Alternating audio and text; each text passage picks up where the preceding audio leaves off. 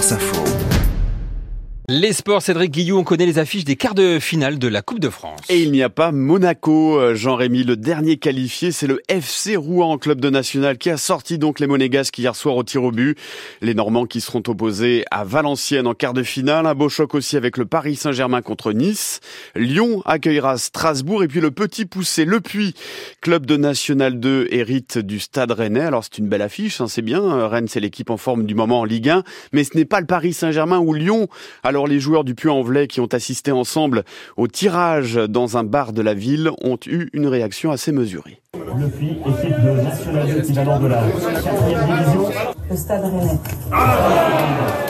Voilà, on a des A, des, euh... des bofs aussi. Hein, des quarts de finale prévus à la fin du mois. Toujours en football, on ouvre ce soir la 21e journée de Ligue 1. L'Olympique de Marseille accueille le FC Metz à partir de 21h. On parle de la suite des mondiaux de biathlon à Nové Mesto. Avec la deuxième épreuve aujourd'hui, c'est le sprint femme et on peut s'attendre, Jean-Rémy, à une médaille hein, parce que les Françaises cartonnent depuis le début de saison. Est-ce que la France aura aussi une médaille en water polo Les championnats du monde se déroulent en ce moment à Doha, au Qatar. Les Bleus jouent d'ailleurs la tête de leur groupe ce soir contre la Grèce, l'équipe de France masculine.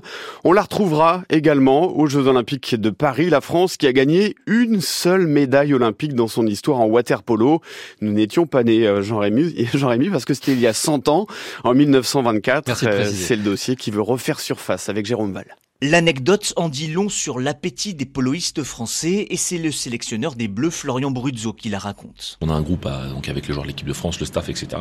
Et la photo du groupe euh, WhatsApp, hein. euh, ben, c'est la médaille d'or de 1924. 1924, le seul trophée français dans ce sport et la génération 2024 espère elle aussi marquer l'histoire. Cette équipe, elle est capable de le faire. Elle l'a montré déjà à pas mal de reprises. On a déjà euh, battu des champions du monde entier, des champions olympiques en titre. Il y a eu une sixième place inédite l'an passé aux Mondiaux au Japon. Ceux du Qatar sont une étape de plus vers cet objectif suprême pour le gardien Hugo Fontani. C'est sûr que ça serait magnifique de recréer cette première place. Euh, j'ai pas envie de dire exploit, mais 100 ans après, ça serait magnifique. Euh, après, on sait que le chemin est long. Et notamment le manque de moyens pour le water polo, regrette l'un des anciens Rémi Saudadier. Finalement, on n'a pas tant que ça de, joueurs de haut niveau. Il faudrait avoir un, réservoir beaucoup plus fourni de joueurs qu'on puisse appeler ensuite en équipe de France. C'est compliqué tout simplement d'avoir des créneaux pour aller à la piscine. Le décompte a déjà démarré. Premier match des Bleus le 28 juillet à saint denis Alors ça va moins bien en revanche pour l'équipe de France féminine de waterpolo. Trois matchs et trois défaites sur ces mondiaux. Et puisque l'on parle de sportifs en difficulté, des nouvelles de Victor Wembanyama et des Spurs qui jouaient cette nuit à Orlando. Défaite